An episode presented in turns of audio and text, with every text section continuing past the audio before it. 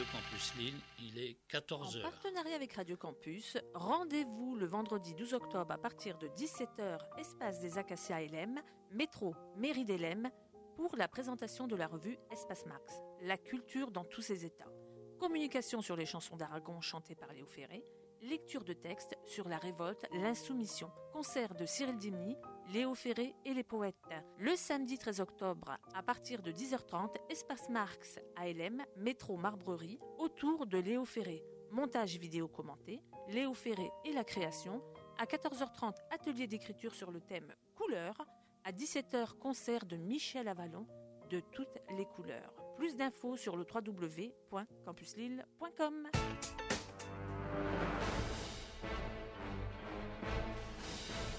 Il est 14h, vous êtes sur Radio Campus, fréquence 106,6.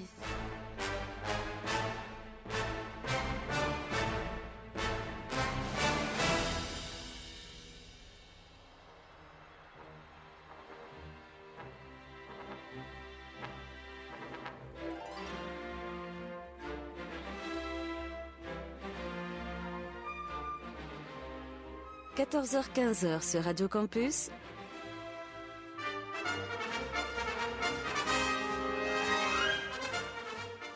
Les aventuriers des salles obscures. Le magazine cinéma produit par le quotidien du cinéma. Présenté par Christophe Dordain.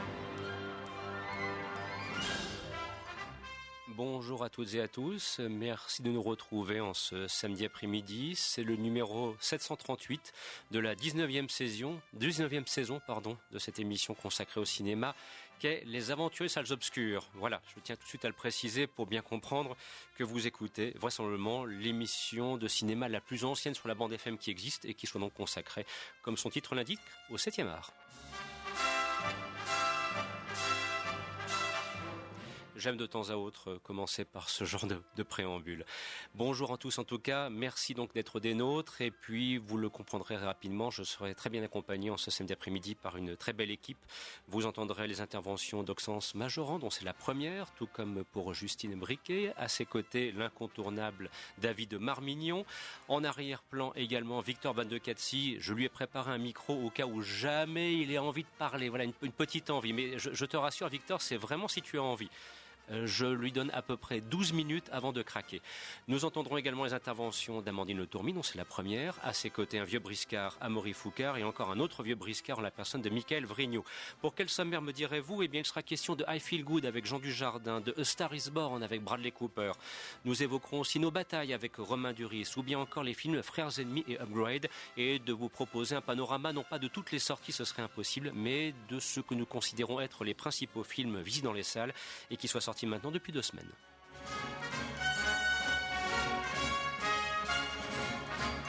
Rappelons que le programme que vous entendez vous est proposé en partenariat avec le site internet le quotidien du cinéma.com. Que cette émission, vous pourrez en profiter en replay sur SoundCloud, sur la page dédiée, et puis vous pouvez aussi nous rejoindre sur Facebook si vous le souhaitez. Sur ce, un petit thème musical composé par Bernard Herrmann, une petite douceur extrait de la bande originale du film Pas de printemps pour Marnie, réalisé par Alfred Hitchcock. Et ceci afin de vous indiquer aussi qu'il y a pas mal de très beaux films d'Hitchcock qui ressortent actuellement en DVD chez Carlotta Film. Voilà, il y a une fois de plus une exploitation du catalogue d'Hitchcock, version fin des années 40, avec de très beaux films en noir et blanc type Rebecca, et avec des copies qui sont absolument admirables. Voilà, on vous souhaite un excellent après-midi. On se retrouve dans quelques instants pour tourner ensemble une première page d'actualité.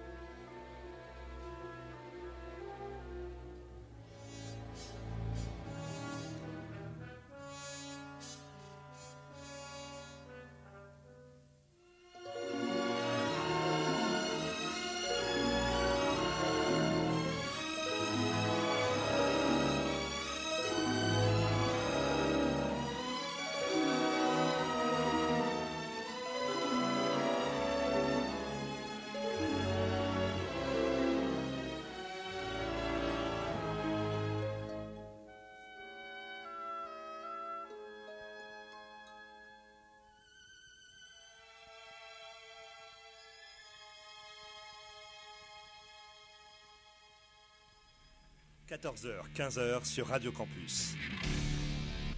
Les aventuriers des salles obscures.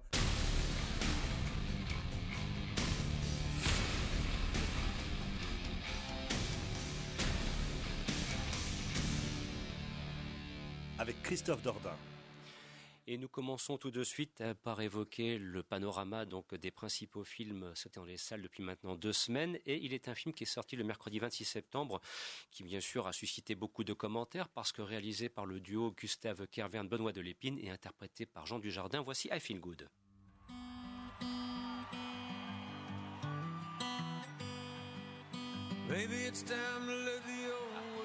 Désolé autant pour moi, ça c'est pour un petit peu plus tard, ce sera Star Is Born. Ça arrive parfois, hein, que voulez-vous, j'ai eu euh, des petites misères comme ça.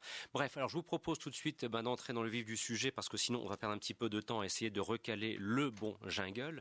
Euh, chers amis, vous avez l'occasion de voir I Feel Good d'ailleurs, euh, somme toute assez tôt. C'est quand même l'intérêt aussi d'un certain nombre de manifestations et d'avant-premières qui sont organisées ici sur la métropole lilloise, qui ont permis aussi d'ailleurs une rencontre assez tonique avec le duo Kerverne de l'Épine qui avait une forme olympique ce jour-là, et bien évidemment de se demander, c'est la classique question, qu'en est-il du résultat final? Parce que voilà, ils sont dans le paysage du cinéma français depuis maintenant plusieurs années. Leurs réalisations sont souvent attendues par un public fidèle, il faut bien le reconnaître. Hein, voilà, ce sont vraiment des gens qui sont suivis avec euh, beaucoup, beaucoup, beaucoup de, fidélité. Alors euh, voilà, qui souhaite éventuellement ouvrir le bal Peut-être euh, Justine éventuellement? Allez, puisque c'est la première. Et puis de toute façon, il faut, il faut bien que quelqu'un s'y colle. Alors qu'en est-il de I Feel Good? Est-ce que le film t'a plu? Est-ce qu'il t'a convaincu? Ou bien est-ce que tu restes un petit peu plus peut-être mitigé? Non, moi personnellement j'ai beaucoup aimé le film. Je trouve que c'est vraiment un cinéma qui est fait euh, un petit peu pour les laisser pour compte, euh, pour les pour les marginaux. Et ça fait du bien un peu de voir ça au cinéma, de, de voir euh, qu'on peut aussi entre rire et émotion en parlant de voilà d'une communauté Emmaüs près de Pau qui vit un petit peu en dehors de de la société et tout ça en, en enchaînant les gags et je trouve que Jean Dujardin vraiment a un rôle vraiment qui est fait pour lui. Et je trouve que ça fait longtemps qu'on l'a pas vu au cinéma aussi bon. Il fait vraiment du, du jardin et, il excelle quoi. Il est infect mais en même temps irrésistible. Et il a des phrases quand même qui restent en tête. Enfin, il y a des il y a des gags qui sont particulièrement drôles quand il dit à sa sœur c'est pas Karl Max qui va te qui va t'aider à avoir un jacuzzi et une pergola. Enfin, moi personnellement ça me fait beaucoup rire parce que au-delà du rire il y a vraiment une opposition euh, d'idéologie qui est hyper intéressante entre d'un côté le libéralisme et l'autre le communisme, qui va gagner. Euh. Alors je vous propose justement, puisque le bon son est revenu à la bonne place, d'écouter un petit extrait de la bande-annonce. Monique Qui c'est celui-là? Mon frère, c'est Jacques. Il s'appelle Jacques. Moi, comme je dis toujours, hein, si t'as pas un peignoir et des mules à 50 ans, t'as pas réussi ta vie. Vous penserez à votre carte bleue? Oui, Yannick. Monsieur Pourra accueillir ceux qui n'ont rien. C'est le principe de tous les Emmaüs. Bon, si tu restes, il faudra bosser. Oui, non, bien sûr, bien sûr, c'est prévu. J'avais lu un article comme quoi des tas de milliardaires avaient commencé dans leur garage. Je voulais inventer un truc simple, mais qui me rendrait riche. Comme euh, le Rubik's Cube ou les séries américaines. Oh.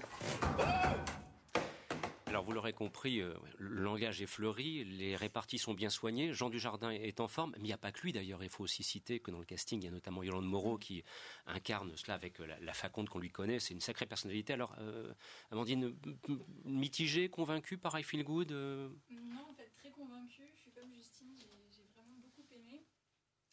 j'ai vraiment, en fait, ce que j'ai préféré, c'est le fait que c'était resté très drôle et c'était pas condescendant en fait envers toute cette communauté d'Emmaüs, alors qu'on aurait pu facilement tomber, euh, tomber dans ce travers-là. Euh, Jean Dujardin est vraiment euh, super convaincant dans, le, dans ce frère très capitaliste qui veut, mais aussi un peu, un peu, comment dire ça, qui arrive et qui sait pas trop ce qu'il veut faire. Il y a là une des phrases qui m'a vraiment fait rire, c'est quand il dit à sa sœur, bah moi je veux voir venir et travailler mon idée pour devenir riche, tout simplement, comme si ça allait tomber du ciel. Et Yolande Moreau, pareil, est, vraiment convaincante dans ce rôle de sœur, qui veut tout partager, qui aime son frère, qui l'accueille. Non, j'ai vraiment, c'est vraiment un très bon film.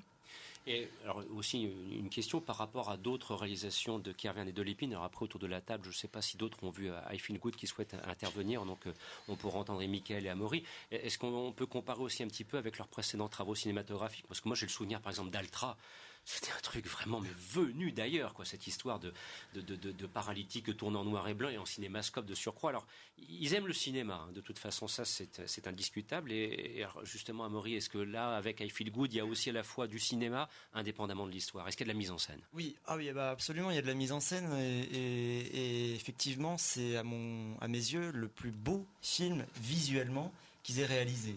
Euh, là où les précédents, que j'adore hein, aussi, font un petit peu euh, réaliser comme ça euh, à la va comme je te pousse. Ici, c'est plus, c'est beaucoup plus cadré en termes de couleurs. Il y a un travail de la photographie qui est extraordinaire, de composition de l'image du cadre où on voit Yolande Moreau et son idéalisme qui est complètement écrasé dans un côté du cadre, tandis que Jean Dujardin prend de la place. Il y a des constructions de cadres comme ça qui sont hyper burlesques, hyper bien vues. Et euh, c'est au service d'un scénario qui est, très amusant, tout en opposition entre le frère et la sœur. Et euh, moi, il y a une phrase du, film qui, me, marque beaucoup et qui résume, ou presque, tout le cinéma de Kervern et Delépine. C'est Jean Dujardin, euh, dans la peau de, Jacques, qui dit « Je voudrais rendre les petites gens beaux donc c'est son idée révolutionnaire qui va le rendre riche et opulent. Et euh, en réalité, il découvre plus tard que ces petits gens étaient déjà beaux. Et euh, ça, c'est le cinéma de Carven de Lépine. C'est montrer la beauté chez les provinciaux, chez les marginaux, les laissés pour compte, comme euh, mes camarades étaient en train de l'expliquer. Et, et, ce qui me plaît toujours autant chez eux, et ce qui rejoint aussi Altra, Saint-Amour, Mammouth, c'est leur aisance à passer comme ça, de manière très rapide, du rire au malaise et du malaise à la mélancolie. Et ça, c'est hyper fort de varier les tons avec autant d'aisance. Il y a une scène, par exemple, où, euh, où Jacques rentre dans la voiture que conduit sa sœur et puis il retrouve des cendres humaines dans, dans le vide-poche et il dit mais qu'est-ce que c'est que ça? Et la sœur répond ah c'est maman, c'était sa dernière volonté. Euh. Et, et, alors on ne sait pas où on est, on ne sait pas si on doit rire, si on doit pleurer. Et juste après, la sœur fond en larmes parce qu'elle reproche à son frère de pas être venu à l'enterrement. Donc c'est hyper touchant, hyper drôle. Et euh, si on aime Kervern et de l'épine, il faut y aller parce que c'est peut-être c'est dans la lignée de leur précédent film avec quelque chose en plus qui est de l'ordre de la mise en scène et de l'esthétique. Michael. Ouais, alors moi, euh, enfin moi j'ai ri hein, euh, souvent dans le film. Par contre, moi je trouve que je trouve vraiment que c'est c'est un duo qui, je trouve que leur cinéma s'essouffle. Je trouve qu'il y a eu des quand même oh des, je trouve, je trouve qu'il y a eu quand même des, des, des petits miracles dernièrement. Enfin, on pouvait pas savoir que, que Michel Houellebecq, juste son corps était un objet comique comme c'est dans comme ça peut l'être dans Near Experience. il y avait aussi euh, Poulvord et, et Depardieu. Euh, c'était de l'impro, hein, c'était tourné complètement à l'arrache, ils avaient aucune autorisation et ils arrivaient à être, assez géniaux. Là, je trouve que là, je trouve qu'on n'a pas ça. Le film, pour moi, il a, un, gros problème, de rythme. Euh, il, il, dure qu'une heure quarante. Pourtant, je trouvais, euh, eu l'impression qu'il y avait, une demi-heure en trop. Euh, et surtout, moi, ce qui me dérange en fait, c'est que là, c'est de l'épine Kervern, c'est-à-dire qu'en fait, quiconque regarde Groland depuis euh, depuis peu ou depuis longtemps, peu importe. Groland, en fait, ils arrivent à faire rire, à faire passer des idées fines en montrant une vieille qui chie dans son sac en fait. Là, là ici, c'est totalement, c'est didactique à mort. Euh, on a des, des, scènes où il y a Yolande Moreau qui nous explique, qui nous fait un exposé sur, bah tu sais, parce que Emmaüs a été créé en 1954 et tu sais qu'à la base, eh ben il y avait qu'un qu'une seule qu'un seul village Emmaüs et puis aujourd'hui on en compte plus de 60 et puis tu sais, ça dure longtemps. Euh, si, si on ajoute à ça en plus, parce que moi, leur esthétique naturaliste, moi, j'avoue que moi, je suis pas, je suis pas fan, mais j'ai l'impression de regarder un épisode de 7 à 8, on fait la bizarrerie Roselmack.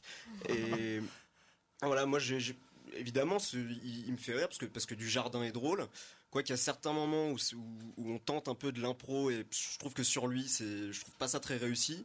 Alors après, il y, a des, il y, a des scènes que je trouve que je trouve très bonnes. Il y a, il y a, une idée que je trouve excellente. Il y a une scène qui est entièrement filmée de l'extérieur où en fait du jardin rend visite à un ancien pote de lycée à lui et en gros il visite sa baraque euh, qui est colossale.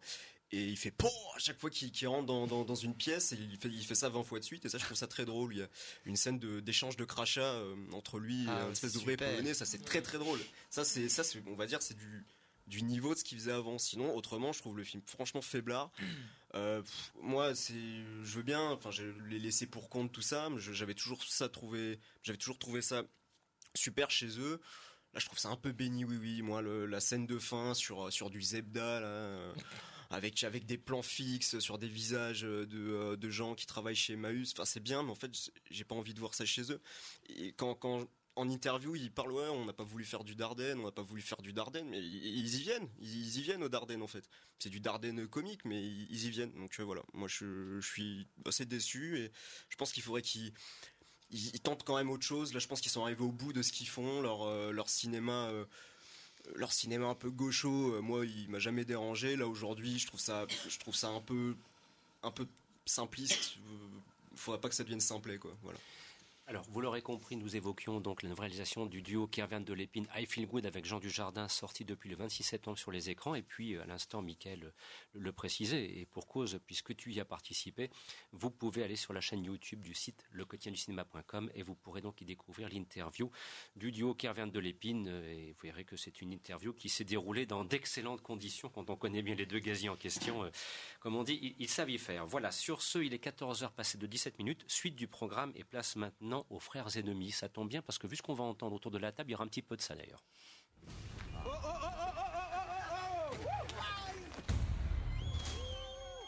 Vous la connaissez cette bande?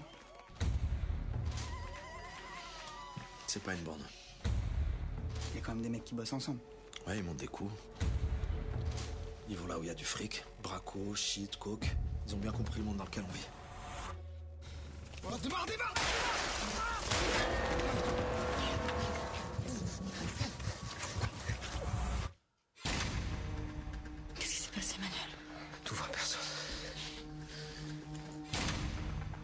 sais qui vous a tiré dessus Je parle pas aux flics, dégage, je te dis. Sans moi, t'es mort, Manuel. Tout le monde qui parle de toi, là. Dis que c'est toi qui as fait Imran. Il faut que tu trouves qui a fait ça. Alors vous l'aurez compris, euh, nous sommes dans la France des cités, dans la France des quartiers difficiles, dans la France des banlieues difficiles où malheureusement euh, sévit euh, un trafic de drogue qui est souvent relaté dans, la presse. Et puis, comme le titre l'indique, frères ennemis, deux frères, l'un bon, du bon côté de la loi, l'autre du mauvais côté de la loi, vont se retrouver à travers une histoire d'assassinat. Ils vont se confronter. Et à travers ça, bien sûr, c'est leur parcours commun que l'on va suivre. Et je le disais donc ici autour de la table, Auxence, que nous entendons dans quelques instants, dans quelques petites secondes, à bon, ce, film ne lui a pas laissé un souvenir impérissable, alors que Michael sera plutôt dans la partie défense. Alors Auxence, pourquoi n'as-tu pas apprécié Frères ennemis? Que s'est-il passé avec Reda Kateb notamment, ou bien Mathias Schoenaerts par exemple? Euh, eh ben, En fait, le truc c'est que j'ai pas envie de m'attarder hein, sur ce film. Euh, le scénario, moi, je le trouve plutôt quelconque, je le trouve plutôt prévisible. Euh, je trouve qu'on connaît l'issue de départ. Alors, le lien intéressant, c'est que oui, on parlait d'I Feel Good juste avant, ça parle d'une certaine marginalité. Euh, voilà, on a le thème de la loyauté, de la filiation forcément, puisque euh, c'est une histoire de gang. Euh, et puis je comprends en plus pourquoi Michael a pu l'aimer parce que et même qu'il est peut-être en train de bouillonner en m'écoutant parce que finalement il y a une réflexion sur sur l'identité sur le déterminisme social quand on vient de la banlieue est-ce que on peut faire autre chose que finir dans la criminalité? Comment on peut se sentir légitime en devenant flic et en venant de la banlieue? Euh, il y a des, voilà, une sorte de, de prémices, des prémices de commentaires politiques sur la difficulté des communautés euh, qui vivent en banlieue à, à sortir euh, de, euh, de, ce, de, comment cette, de cette marginalisation. Pardon. Euh, et je trouve qu'en plus, le, voilà, le film retranscrit bien une atmosphère plutôt sinistre, mais voilà, pour se passer d'un propos, d'un sujet qui serait plus original. On a deux trois bonnes scènes d'action. Hein. Je crois que finalement c'est peut-être le seul vrai atout parce que sinon le film est extrêmement lent. En même temps, peut-être que c'est même, une volonté, mais le film est extrêmement lent. Les rares scènes d'action, notamment la scène du meurtre d'Imran, qui est assez brutale et sous crispation, qui est vraiment bonne. Euh, moi, le problème que j'aurais, c'est plutôt que le réalisateur qui s'appelle David Oelfen, pardon, El euh, et qui explique qu'il a voulu euh, finalement donner à, ce film, ce thriller, euh, une, euh, un, comment un propos euh, crédible qui soit voilà qui soit réaliste le problème, c'est que moi, je trouve pas du tout ça crédible. Hein. Euh, je, cherche un petit peu la crédibilité là-dedans parce que je trouve que les dialogues sont extraits, sont, sont d'une vacuité sans borne. Euh, Reda Kateb qui, en devient euh, inauthentique, c'est assez incroyable, débutant. Euh, des phrases qui sont artificielles comme on a pu l'entendre dans la dans la bande annonce comme braco shit coke ils sont souples ils ont compris le monde dans lequel on vit voilà qui qui en parlant des dealers qui sont, je sais pas, pour moi ça sonne artificiel. On a des poncifs comme tu es trop impliqué dans cette histoire, c'est voilà, c'est vraiment n'importe quoi. Et puis voilà, une conclusion sanglante euh, avec euh, des, une épitaphe visuelle ridiculement photoshopée, des, des- fausses images euh, des des frères ennemis, des fameux frères ennemis qui, qui, se, qui étaient amis à une certaine époque. Enfin voilà, voilà, très convenu, une bonne tension, anecdotique. On se demande pourquoi quand même ça a été, euh, représenté à la, Mostra de Venise. Il y avait d'autres films beaucoup mieux cette année qui sont sortis en France euh, et sur lesquels je pense qu'il faut mieux s'attarder. hein. on, on parlait d'I Feel Good. Le Grand Bain, Guy, Un couteau dans le cœur, Sauvage, là, qui, qui sortait euh, cette semaine, ou même Les Chatouilles qui sortira bientôt. Voilà, ça c'est des films dont il faut parler. Et on ne manquera pas de le faire euh, pour ceux qu'on n'a pas encore évoqués, bien sûr, autour de la table. Je pense notamment au Grand Bain ou bien encore au film Les Chatouilles. Ça, ce sera pour la mi-novembre. Bon, alors là, mon bon Michael, quand même, euh, Frères Ennemis est un petit peu rhabillé par l'hiver, par Auxence, il faut bien le reconnaître. hein, voilà, il, il s'est lâché. Alors, euh, au secours, Michael, viens au secours de Frères Ennemis. euh, Et donc, te, te demander, ben, pourquoi toi tu apprécies Eh, le film J'arrive tout de suite, j'aime le film parce que parce que ce film c'est la classe. Voilà, je trouve que tout est tout est absolument cohérent dans ce film en fait. C'est-à-dire que dans, dans un il faut il faut bien hum, imaginer que ce film c'est une sorte de, de, huis clos géant en fait dans, dans une cité. La cité a été excessivement bien choisie. On est à Romainville en fait, euh, genre ce qui est une espèce de dans la cité Gagarine, c'est une espèce de cité qui ressemble à une sorte de petit fort en fait. C'est des HLM qui entourent un- une petite dalle avec des commerces, un leader price et on va quasiment jamais en sortir. C'est ultra oppressant. Et euh, alors voilà, donc on a dans cette euh, dans, la première partie du film, alors c'est moi j'ai trouvé ça j'ai trouvé ça dingue. On voit le quotidien en fait de, de dealers où, ces dealers sont réduits. Enfin con- concrètement, ils ont la même tête que des mecs qui vont bosser à la chaîne euh, à l'usine quoi. Et on voit tout, ce- mode de vie, c'est presque c'est presque documentaire. Tu parlais de, dialogue avec de la vacuité. Alors certes, c'est pas c'est clairement pas du tout léché, mais il faut bien voir que dans ce film, les- on sent que personne n'a le temps de s'asseoir deux secondes, personne n'a le temps de se parler plus, plus de 30 tout. secondes. non, puis aussi après voilà, enfin t'imagines bien que deux dealers qui se parlent en fait. euh, Ah oui, mais moi je parlais pas des dealers, je parlais de Kateb. après, après voilà, après c'est un- c'est c'est une trame de polar ultra classique. Mm. Effectivement, le scénario il, il est, il est pas révolutionnaire. Effectivement, le personnage de Reda Kateb, il sort des phrases qu'on a déjà entendues chez d'autres flics, dans d'autres polars, c'est vrai. Par contre, il y a, mais il y a un travail qui est absolument monstrueux en fait sur ce film, c'est un travail sur l'espace en fait. C'est-à-dire qu'en fait, le personnage qui est joué par Mathias Schoenaerts, tout le monde, veut sa, veut sa peau. Il y a quelqu'un qui veut sa peau, un concurrent, il sait pas, sait pas qui, et il y a à la fois aussi toute sa cité qui pense qu'il est responsable en fait du meurtre de son pote. Et du coup, on va le suivre pendant une heure et demie. On va le suivre arpenter les caves, on va le suivre parce qu'il connaît en plus, il connaît la cité par cœur. Il, il emprunte tous les sous-sols. On le voit, il escalade, il, enjambe les balcons. Il y, a un- il y a un travail là-dessus. Jamais euh, jamais on fait l'impasse là-dessus. On le montre dans, la longueur que ça prend. Ça, tu disais que le film était lent. Mais on, voit ce mec qui, c'est presque un fantôme en fait, ce gars-là, parce que il peut se faire tirer dessus de, de n'importe où. Le mec devient totalement parano. Et, d'ailleurs, la BO est assez discrète. On, entend plus, voilà, on entend sa, respiration. On, suit ce gars. la caméra est de plus en plus proche de, son visage. On sent qu'il a peur. Il regarde partout. Il est toujours en train de, trembler, en train de transpirer. Et alors ça, c'est absolument phénoménal. Et, franchement, ce film, j'aime bien ce, genre de film assez marquant où il y a aucun moment où ça va mieux. Il y a aucun moment où on se dit ah ça va, euh, y a peut-être, il va peut-être s'en sortir. Du début à la fin, c'est sombre, ça va, ça part de zéro, ça, ça, ça termine au moins 100. C'est, c'est brutal, c'est, euh, c'est, c'est, c'est presque, ouais, c'est, c'est, c'est organique. Et franchement, je, moi j'ai trouvé que c'était, je trouvais ça absolument formidable. Voilà. Oui, mais finalement, comme tous les films de gang, parce que tous les films de gang, on connaît l'issue. J'ai pas envie de spoiler, mais enfin, je veux dire, voilà, ça finit de la même façon à chaque fois. Non, je parle du, je te parle du traitement, de, de Ouais, la, de- ouais. de, de la manière, de Non, la manière de suivre. Tu suis là, clairement, tu suis un mec en fait. Mhm. Tu suis un mec, caméra à l'épaule, tu le suis, tu le suis tout le temps. Tu le suis en train de courir, caméra à l'épaule aussi pendant qu'il est en train de courir. Ouais. Donc ce qui donne un truc, ce qui donne un truc assez, euh, un bon ça, prenant. Et, euh, et, et- et non, franchement, moi j'ai trouvé, j'ai trouvé ça fou. Il y a- il y a- j'ai- franchement, de mémoire, je pense que depuis longtemps, j'avais pas vu une cité euh, filmée de manière aussi, euh, aussi flippante. Peut-être en fait, la dernière fois que j'avais vu ça, c'était peut-être la scène d'intro de, de Bande de filles, où, euh, où elles arrivaient dans la cité et on voyait en gros euh, tous les grands frères de la cité qui, qui- comme, comme sur des sortes de miradors en fait, ils étaient tous là en train de faire le paix sur, en, en surplomb. Et du coup, c'est super intéressant quand, quand on donne à la cité une, une imagerie de bah, presque d'un autre temps en fait. On est, euh, on est au Moyen Âge là en fait, quasiment quoi, avec cette espèce de petit camp fortifié là. Et du coup, bah, moi, je, trouve, moi je trouve ça dingue. Il y a un travail, on sent qu'il y a un énorme travail dessus, et moi, je trouve ça super. Bien, vous l'aurez compris, on ne va pas les réconcilier, entre guillemets, hein, on ne va pas les mettre d'accord sur le film. On vous laisse juge, voilà, vous avez entendu deux, deux points de vue euh, différents sur ce film, euh, Frères ennemis. À vous de juger maintenant, c'est sorti depuis quelques jours sur les écrans, et c'est vrai que c'est un film qui a été euh, très largement soutenu, d'ailleurs aussi par la presse, et notamment aussi par la venue de, de l'équipe du film dans la métropole lilloise. C'était la semaine dernière. Dans quelques instants, nous retrouverons David pour évoquer Upgrade, dont le scénario à lui seul déjà est absolument monumental. Ça s'annonce très très bien on voudrait simplement aussi vous préciser que pour ce qui est de la partie concours qu'on aime à citer dans le cadre de cette émission, eh bien, vous pouvez gagner vos places pour aller voir en avant-première à Kinépolis l'homme Girl de Lucas Donte, puisque l'équipe du film sera euh, euh, présente donc euh, ce lundi à Kinépolis l'homme pour la présentation de ce film qui lui aussi, je pense, on, va en reparler autour de la table. C'est vraiment quelque chose de très particulier.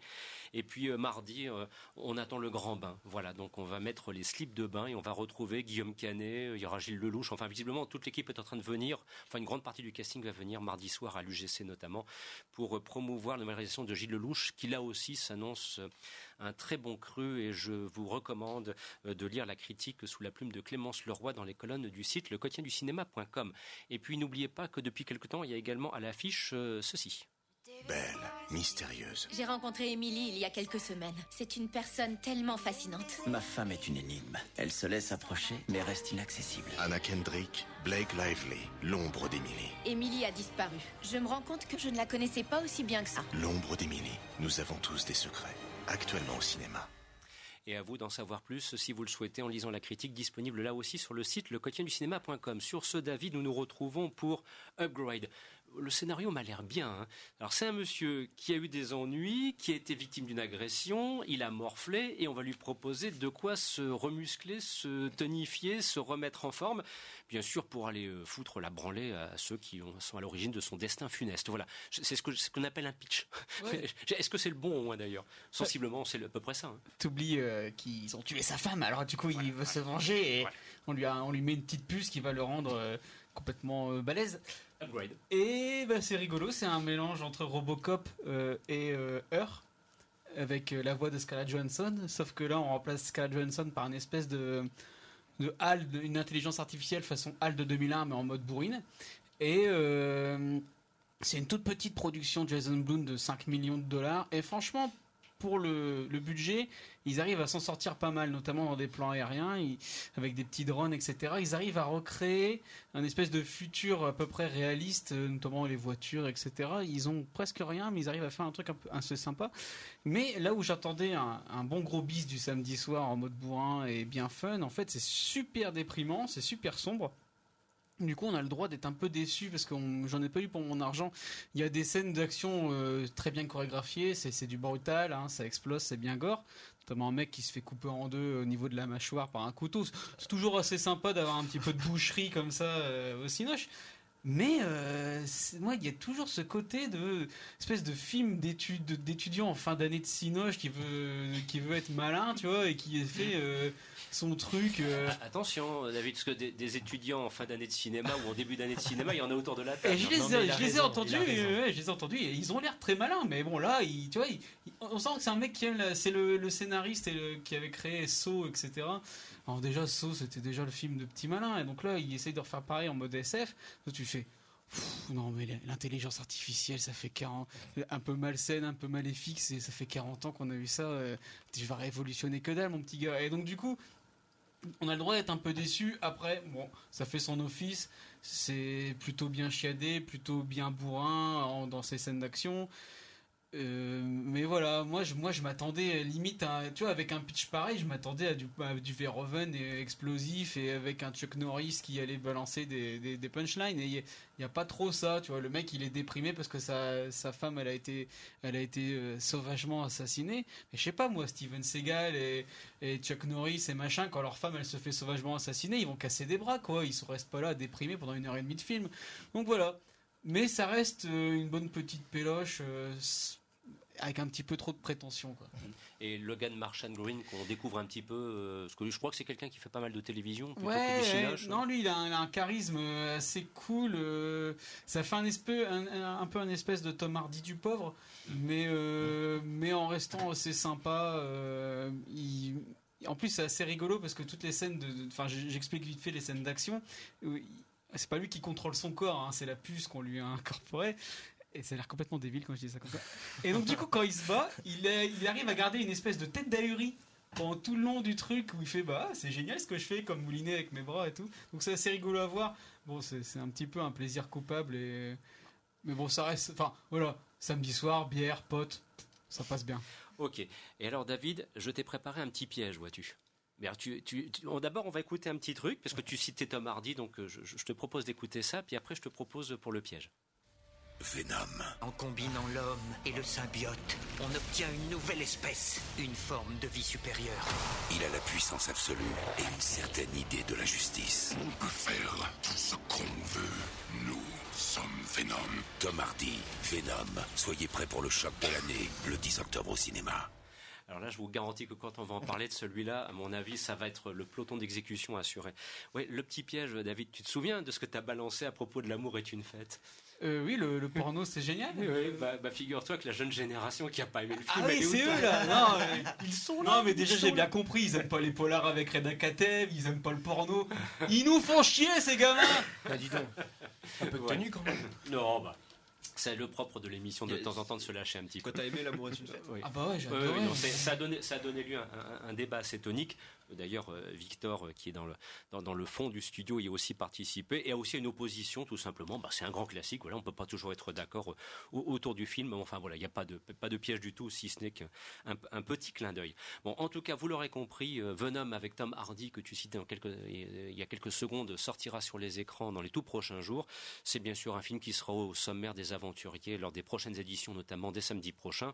Mais euh, d'après ce qu'on a pu comprendre, ça s'annonce plutôt euh, catastrophique. Deux Tom, deux Tom Hardy en plus qui, euh, Ben qui, oui. qui, qui dé- qui défonce un peu son film. quoi. C'est- c'est Voilà. rigolo. Et ouais, on a- j'ai entendu dire que c'était entre le, le Catwoman de Pitoff et les 4 Fantastiques. Oui, c'est c'est vous dire que là, le niveau, effectivement, risque d'être très très bas. Nous en reparlerons le moment venu. Sur ce, place un film beaucoup plus intéressant, me semble-t-il, et qui va nécessiter qu'on prenne le temps de l'évoquer. Voici cette fois A Star is Born.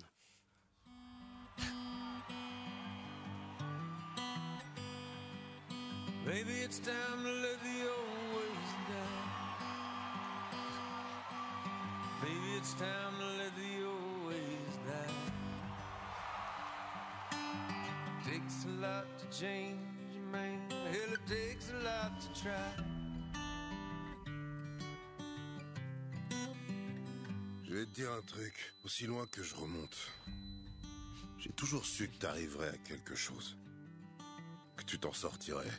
Là, c'est la première fois que je m'inquiète pour toi.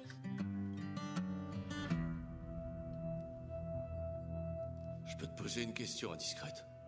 Allez-y. Tell me something, girl. T'en écris, toi, des chansons? Je chante pas mes propres chansons. Pourquoi? Bah, parce que je le sens pas. Mais pourquoi? Qu'est-ce qui te bloque? À tous les coups, presque, les gens que je rencontre me disent qu'ils aiment ma voix, mais qu'ils aiment pas mon physique. Moi, je te trouve très belle. Alors, on, peut avoir quelques soucis avec la version française. Alors, ça, Je chante pas mes propres chansons. voilà, ça c'est. J'avoue que parce que j'ai- bien évidemment, j'ai- dû faire un choix. Vous vous en doutez en préparant cette émission ce matin.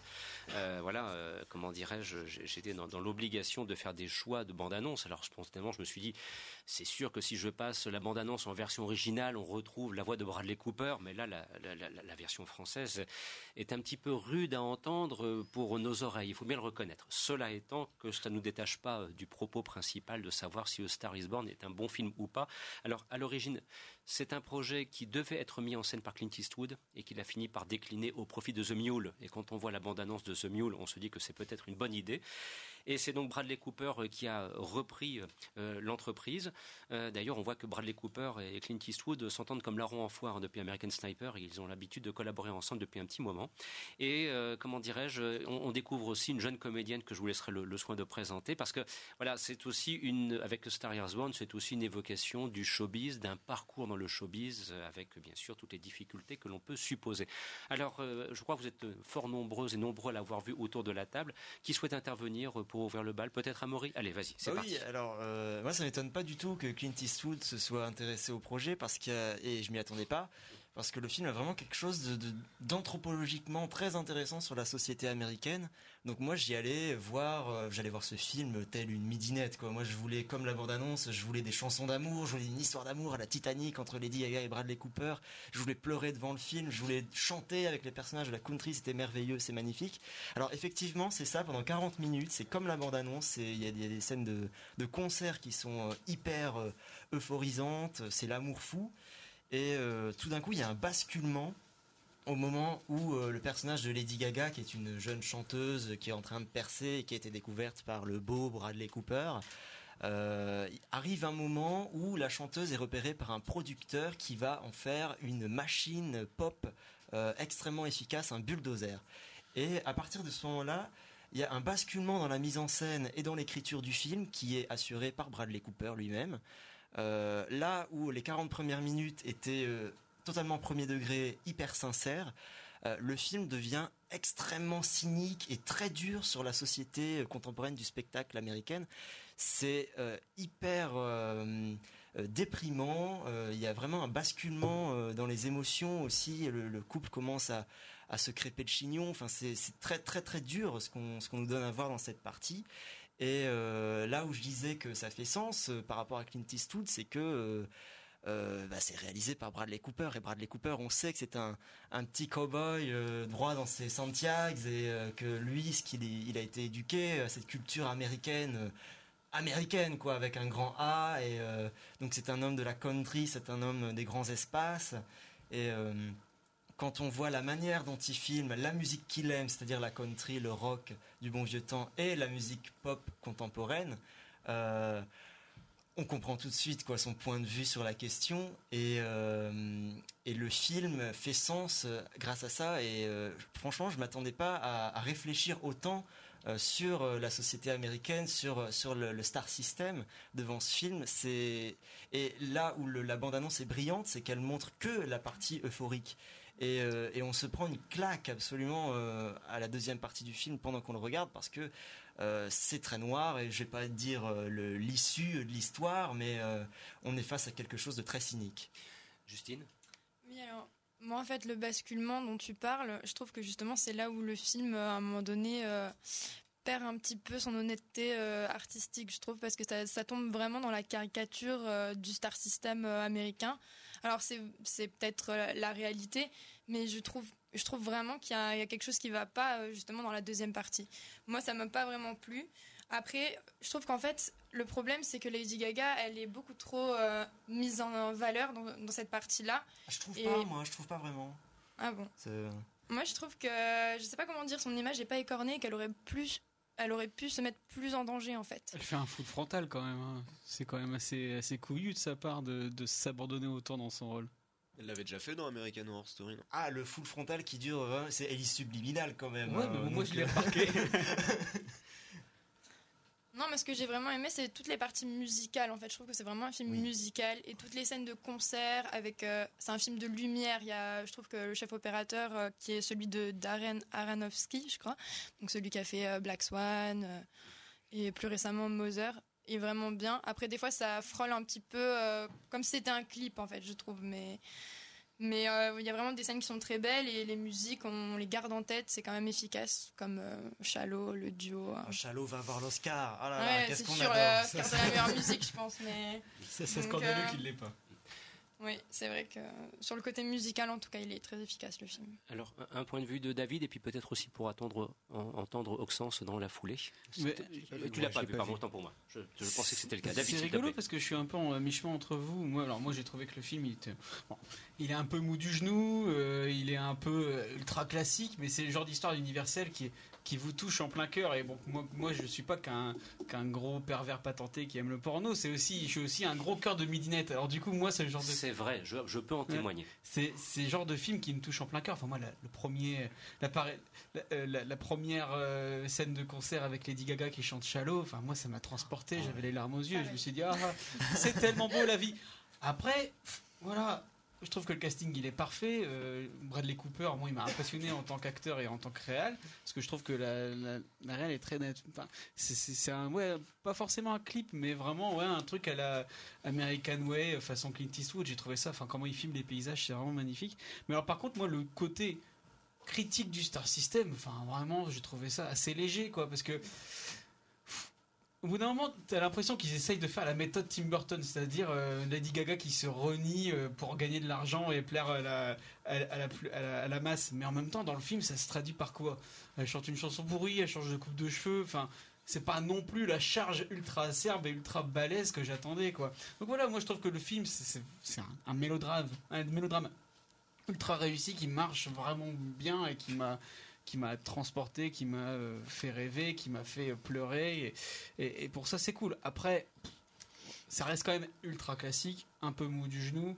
Et euh, mais bon, moi je, retiens surtout les acteurs et la, musique parce que bon, ce genre de film où quand tu rentres chez toi, tu te remets la BO, c'est que ça marche. Et donc du coup, rien que pour ça, c'est cool. Mais voilà, j'ai envie de dire, ça reste Lady Gaga quoi. Elle peut pas écorner non plus son image et donc du coup, tu vas voir qu'elle elle se transforme un petit peu dans le film, mais en fait finalement elle se transforme en Lady Gaga. Donc du coup, tu vois qu'elle va pas, qu'elle va pas, elle va pas chier dans la soupe quoi. Voilà. Il aura, il aura tenu bien plus longtemps que je ne le croyais, ce bon Victor. Je, je me disais au bout d'un quart d'heure, il va sauter sur la table et prendre le micro. Et donc, il aura fallu attendre presque 42 minutes d'émission pour enfin l'entendre à propos de Star is Born. Non mais oui parce qu'évidemment il fallait que je, il fallait que je défende le plus beau film hollywoodien euh, sorti cette année. Euh, A Star- Avant celui de la semaine prochaine. Euh, A Star Is Born c'est euh, tout simplement prodigieux et je ne suis absolument pas d'accord euh, quant à ce que tu dis sur euh, ce que je peux entendre sur Lady Gaga en fait parce que le choix justement d'avoir engagé une, une telle icône euh, de notre siècle euh, de Tu la te calmes. Non mais Tu dans, dans la pop culture, on entend Lady Gaga, c'est quand même une des personnalités les plus populaires, les plus célèbres qu'on a eu euh, lors de cette décennie.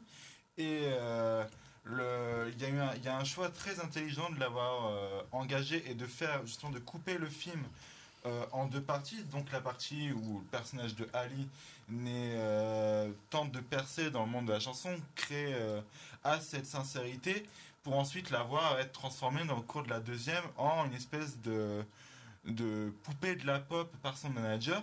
Et moi, je vois pas. euh, je trouve que justement le fait qu'il y ait deux parties aussi radicales dans un, dans un développement de personnage, je trouve que c'est.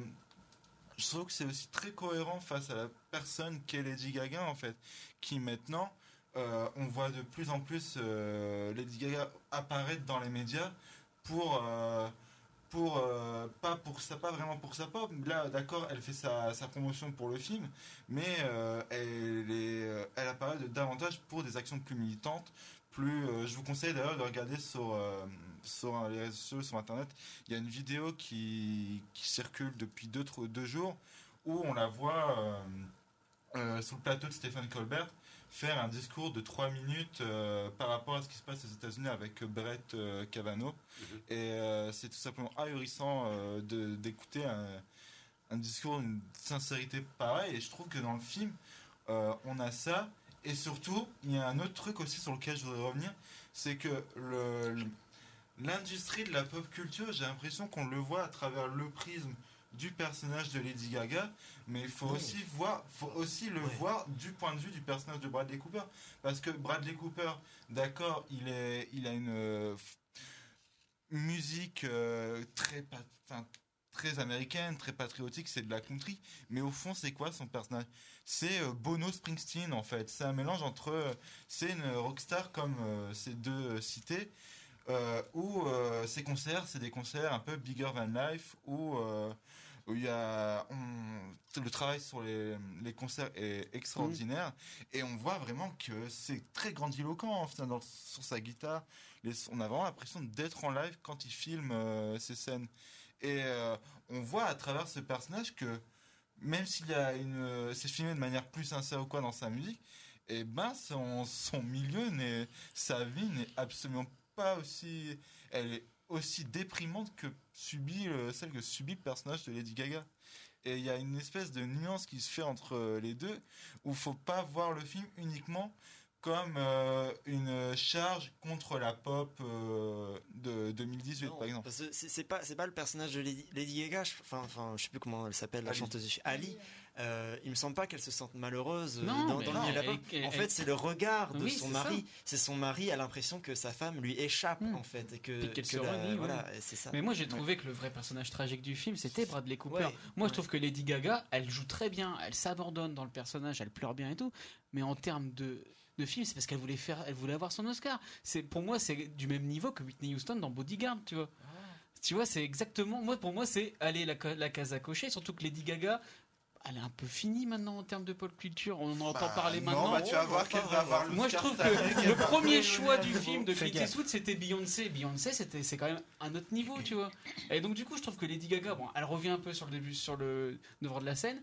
Les, les, les chansons qu'elle a écrites et produites et qu'elle interprète dans le film, bah, super, ça va permettre de lui relancer sa carrière dans un côté un peu carrière n'était moins. pas finie, hein. Bah, Il y a si, encore on un an, parler. C'était génial. Tu vois, elle rien fait depuis Ah non. 5 ans. Bah voilà, et quand pas tu fais rien depuis tout 5 vrai. ans de- dans la pop culture, t'as plus Bah, rien elle fait. fait encore des apparitions dans des shows, dans. Bien sûr. Non, mais elle a Euh, sorti un album l'année dernière qui a très très très bien marché. je suis attaqué par les fans de Lady Gaga. Ah mais c'est pas, c'est pas être fan que de reconnaître quelque chose de factuel. Après, tu vois, je suis d'accord pour dire que le film, il est bien meilleur que toutes les autres lubies des, des stars de l'époque qui auraient pu être Glitter ou Crossroad euh, avec Britney Spears, tu vois. Là, c'est quand même un autre niveau, mais c'est parce que tu as un vrai réal derrière, une, une vraie euh, vision, un vrai acteur. Je trouve que moi, si on doit féliciter quelqu'un pour la réussite de Star is Born, c'est Bradley Cooper. Et c'est sûrement aussi dû aux cinq films qu'il y a avant aussi, mais mais enfin voilà, moi je trouve que le vrai mélodrame vient de Bradley Cooper. Je trouve que son personnage tient tout le film. Et Lady Gaga, elle est, elle est, elle est, elle est formidable, hein. Mais elle est surtout là pour servir la soupe et pleurer face caméra. Alors, un petit mot d'Oxens, et puis après, n'oublions pas qu'on évoquera nos batailles avec Amandine. Oui, juste un tout petit truc, parce que moi, du coup, bon, j'ai pas vu le film, donc euh, voilà, mais euh, je place ça historiquement, puisque. Du coup, c'est le quatrième remake en fait qui est fait. On on en a pas parlé, mais c'est le quatrième remake qui est fait de A Star Is Born. Et euh, je pense que c'est intéressant de, de replacer ça par rapport à son contexte. Chaque film qui a été fait de A Star Is Born critique euh, justement le, le, le, le- le Star System. Et, et pourquoi pas peut-être un film dans 20 ans avec euh, une autre chanteuse, euh, d'autres rôles, et euh, pour voir à quel point ça s'est renouvelé. C'est plus que probable de toute façon, puisque c'est le, c'est le genre de thématique qu'Hollywood apprécie. l'histoire universelle, quoi. Histoire universelle, tout à fait.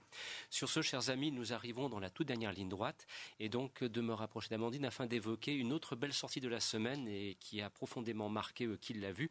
Il s'agit du film Nos batailles, réalisé donc euh, et interprété pardon par euh, Romain Duris. Alors, euh, pour faire simple, pour, euh, pour présenter ce film, bon, Romain Duris est un père de famille. On s'en doute que sa femme a abandonné et donc il se retrouve confronté à l'éducation des enfants et avec toutes les difficultés qui tournent autour. Et bon, c'est vrai que c'est un film là aussi un petit peu douloureux.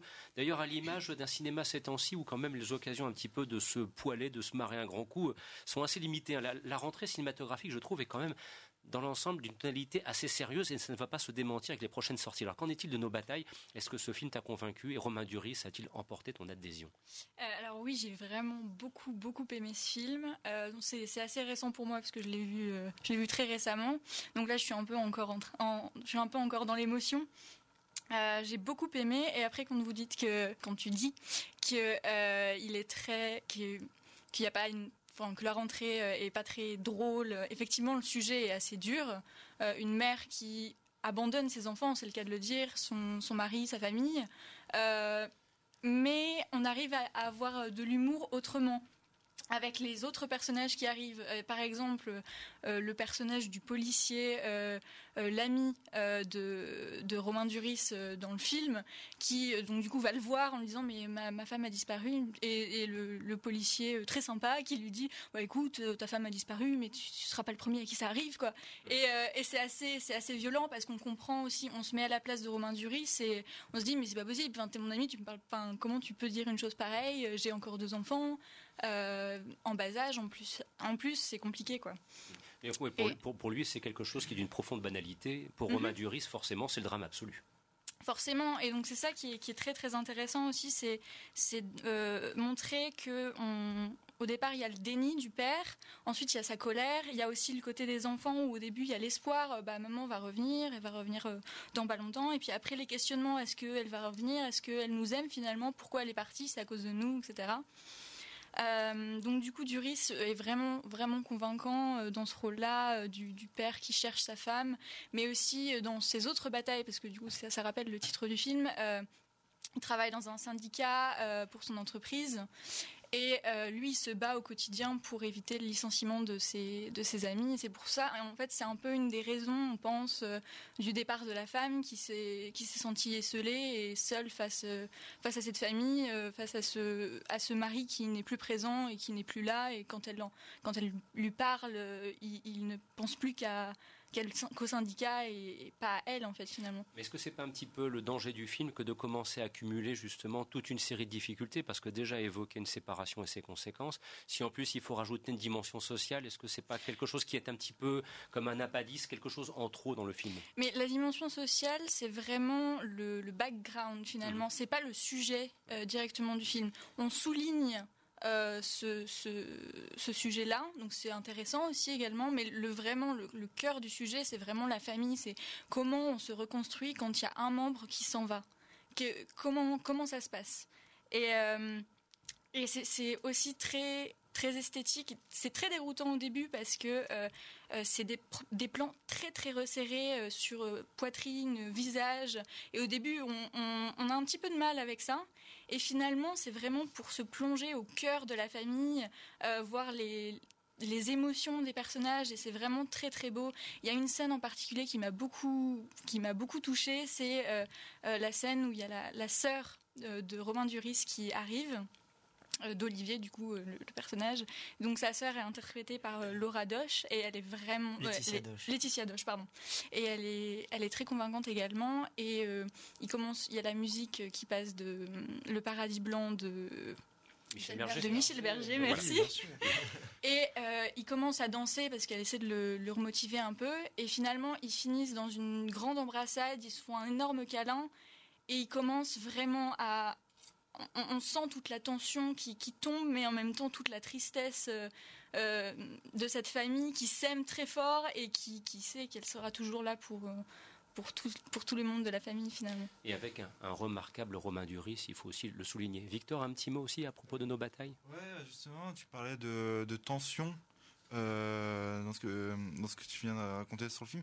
Et je trouve que ouais, euh, nos batailles, c'est un peu comme euh, si tu regardais Kramer contre Kramer, mais avec énormément de tension en fait. C'est euh, vraiment un film où euh, on a, on a euh, deux situations qui sont toutes simples. Romain Duris qui est contremaître dans une boîte, enfin, dans, c'est un peu, c'est pas dit clairement dans le film, mais c'est clairement les, les, les le coin d'Amazon où on doit tout empaqueter pour envoyer. Et il y a cette situation, donc du coup, principale, qui est euh, la mère de famille qui, euh, qui quitte soudainement euh, sa- son mari et ses enfants. Et en fait, moi, ce qui, ce qui m'a frappé dans nos batailles, c'est que c'est un film qui ne juge absolument pas, qui sait que le spectateur est intelligent et qui peut créer sa propre réflexion face à, face à ce qu'on nous raconte. C'est-à-dire que, par exemple, on pourrait facilement euh, juger le personnage de la mère qui quitte soudainement sa mère, euh, son mari et ses enfants. Pourtant, euh, le film, euh, le film commence en nous racontant sa vie en fait, en nous, en tentant de nous donner une clé de pourquoi elle a fait ça. Et au final, euh, il y a tous ces échanges d'idées sur pourquoi a-t-il fait ça, comment Romain Duris doit-il réagir, comment Romain Duris doit-il réagir auprès de ses proches et auprès de, de ses collègues de bureau face à tout ça. Et on a euh, le film, c'est un peu un ping-pong entre euh, Romain Duris et tous les autres personnages. Donc il y a Laetitia Doche, il y a aussi l'extraordinaire Laure Calamy dedans. Et et c'est ça en fait, c'est que nous, pendant tout le film, il y a ce qui donne une application au public pour euh, regarder, regarder tout simplement ce qui se passe et se faire des et réfléchir en fait à rejoindre tel avis de personnage ou euh, se demander qu'est-ce que nous on aurait pu faire dans cette situation. Et euh, le film arrive vraiment à, bah c'est ça, c'est vraiment une question d'implication et on en sort très ému. Et, et on insiste, hein, Romain Duris, hein, parce que là, euh, il semblerait, il semblerait que pour les prochains Césars, trois petits points, euh, il y a une pièce maintenant Ouais, sur lui. hein. Romain, Duris. Il faut citer aussi. Fleuve euh, Noir. Fleuve- oh là. faut citer Non, Fleuve Noir pas d'Éric ou, J'allais euh, vraiment dire du bien de, de Laetitia euh, Laetitia Doche et de Laure Calamy qui sont vraiment extraordinaires dans des seconds rôles qui portent euh, certaines des meilleures scènes du film. Bien, vous l'aurez compris, donc nos batailles a très largement emporté l'adhésion des aventuriers en ce samedi après-midi et c'est ce qui conclut l'émission.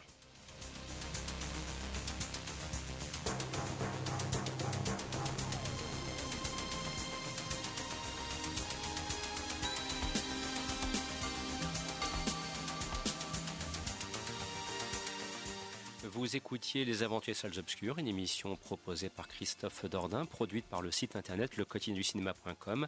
Un très grand merci à Auxence Mageran, Justine Briquet, Victor Van de Catsi, David Marmignon, Amandine Le Tourmi, Amaury Foucard et David Marmignon.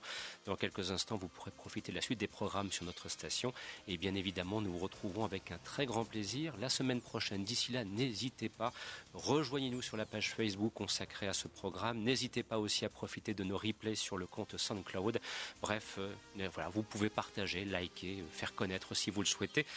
Vous vous en doutez, pour nous, ce sera une bonne nouvelle. Merci pour votre fidélité et votre attention. À la semaine prochaine. Bon week-end à vous tous. Au revoir.